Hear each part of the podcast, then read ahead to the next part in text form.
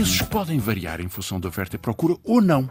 Ou podem ser fixos. E podem ser totalmente indiferentes. O preço do pão é fixado pelo Estado, sendo um preço vendido só pelas entidades privadas. O Estado não produz pão. No entanto, por razões históricas de verificação da alimentação e de proteção de um bem essencial, o preço do pão é tabelado. Ainda hoje é tabelado. Ninguém chama isto eh, coletivismo, outra coisa. É normal que assim hum. seja. Portanto, os preços são coisas muito diferentes. Viva! Estamos com Francisco Louçã, é professor catedrático de Economia do ISEG, do Instituto Superior de Economia e Gestão da Universidade de Lisboa onde é professor, tem obra publicada sobre política e economia, sozinho ou em coautoria, premiado várias vezes pelo seu percurso escolar e académico, e da biografia sempre super resumida que nós fazemos dos nossos convidados do Serviço Público Bloco de Notas, faz parte da prisão aos 16 anos, em 1972, no século passado, na Capela do Rato, em Lisboa, por participar numa vigília contra a guerra colonial. Daí para cá, uma vida política muito ativa, em partidos de esquerda radical, a LCI, Liga Comunista Internacionalista, que depois deu origem ao PSR, Partido Socialista Revolucionário, que se extinguiu quando integrou o Bloco de Esquerda, partido que Francisco Louçã liderou até 2012. Foi deputado pouco mais de uma década e hoje tem assento no Conselho de Estado em lista eleita no Parlamento. Bom, Francisco Louçã, muito obrigada por ter aceitado o nosso convite para mais esta temporada do Serviço Público Bloco de Notas, que ajuda quem tem exames de 12 ano, mas também quem quer saber mais.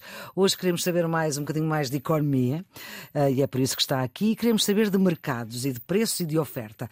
E, portanto, a pergunta que lhe faço, aberta, é que vamos começar pelos mercados. E o que é que é isso dos mercados? Não estamos a falar do mercado do bolhão nem do mercado da Ribeira. Também poderíamos falar, porque Sim. o mercado é também um lugar onde se transacionam bens, eh, mas eu queria me referir mais à ideia, eh, que é aquela de que ouvimos falar tantas vezes, do mercado como uma entidade um pouco abstrata onde se resolvem os preços, hum. onde se organiza a economia.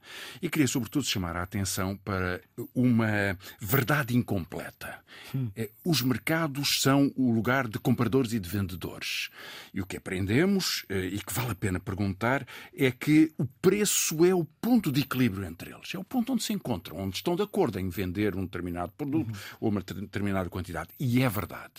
E, portanto, Mas este mercado falta... é uma entidade um bocadinho abstrata. Quer dizer, onde é que ele. Há uma entidade física deste bem, mercado? Quando entramos num supermercado, estamos a comprar uh, bananas e, portanto, é um mercado. Quando vamos comprar um jornal, é o mercado, é o, hum. o nosso quiosque. Eh, quando discutimos o nosso salário ou quando aceitamos as regras de um emprego que aceitamos, é o mercado de trabalho. A questão que eu queria, no entanto, pôr, porque acho que vale a pena pensar sobre ela, é quando é que os preços resultam da oferta e da procura e quando não resultam. Porque hum. nem todos resultam. Alguns sim. Por exemplo, quando começou a pandemia, um pacote de máscaras era vendido a 500 euros. Mais 10 euros cada máscara. Agora são 6 cêntimos. E porquê? E... Porque, porque, havia pouco? Porque havia pouco, eh, porque havia muita procura e pouca oferta, eram máscaras cirúrgicas para a utilização médica, uhum. compravam-se pouco, e porque houve um gigantesca, uma gigantesca especulação. Portanto, houve um abuso de poder de quem vendia em relação a quem comprava. Rapidamente os preços foram baixando. Um, um segundo exemplo, se nós vamos ao cinema na, na segunda-feira, porque há provavelmente menos pessoas a ir nesse dia. E é mais barato? Mas é um pouco mais barato. Não porque varie, mas porque os cinemas organizam isso para tentar atrair pessoas com o incentivo do preço um bocadinho mais barato. Portanto, poderíamos dizer que nesses dois casos, eh, haver mais procura ou mais oferta influencia o preço. Uhum. Agora, eh, por exemplo, para comprarmos um jornal, ele vender mais ou vender menos, não nos muda o preço desse jornal. Compramos-lo pelo mesmo valor. É para comprar um disco também não.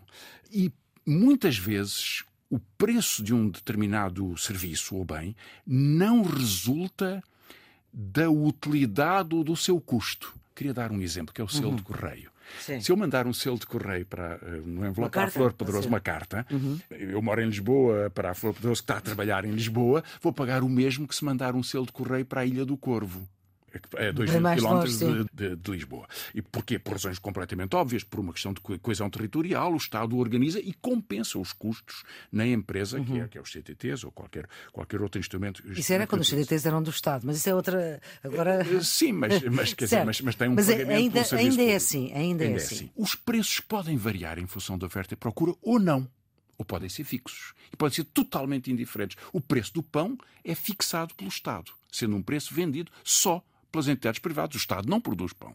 No entanto, por razões históricas de verificação da alimentação e de proteção de um bem essencial, o preço do pão é tabelado. Ainda hoje é tabelado. Ninguém chama isto eh, coletivismo, outra coisa. É normal que assim hum. seja. Portanto, os preços são coisas muito diferentes. Estou a lembrar são que houve uma greve, houve uma greve de espadeiros logo a seguir a 25 de abril. Oh, não podiam trabalhar à noite. pois, pois, bem se compreende a dificuldade do é, trabalho é, claro por turnos. Mas, portanto, o que, o que eu queria eh, incentivar, enfim, quem estuda e que, que, que nos pode ouvir, é a pensar os preços como uma realidade social muito muito complexa que depende de histórias diferentes, o pão, o uhum. selo do correio, a realidade do cinema, do poder de quem eh, controla o, a, oferta, a oferta de bens e até do poder negocial de quem vai comprar. Em muitos casos, nós não temos poder negocial e temos que aceitar o preço que nos dão. Mas se nós formos ainda eh, ver estes mercados, quando nós falamos de mercados, quando ouvimos falar de mercados, agora menos, porque a realidade social e política é diferente do que foi aqui há uns tempos, quando tivemos cá a Troika, ouvíamos falar de mercados todos os dias.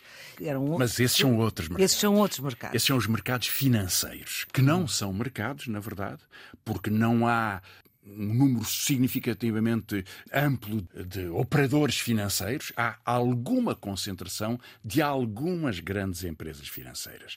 Eh, uma das, das grandes, dos grandes intermediários financeiros que esteve mais associada à crise de há 12 anos atrás, 2008 e 2009, foi a, o que antecedeu exatamente uhum. o, o, a explosão da dívida pública e, portanto, a crise de Portugal, de Espanha, da Grécia e da Irlanda.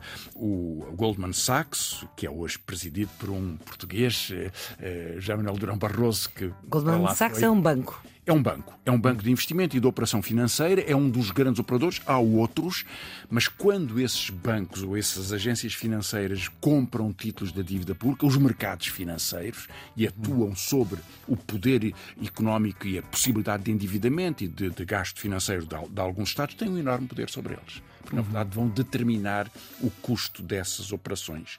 Mas hum, essa é, é um mercado dos poderosos. Vamos ficar por aqui. Muito obrigada, professor Francisco Louçã, pela sua leitura por parte do programa de Economia do secundário, que é um programa bastante vasto, parece quase um curso de Economia uh, concentrado. Há exame no final do ano, é uma ajuda para o exame, mas é também uma ajuda para quem uh, se interessa por saber mais. A produção da jornalista Ana Fernandes, a gravação de Diogo Axel. Tenham um bom dia.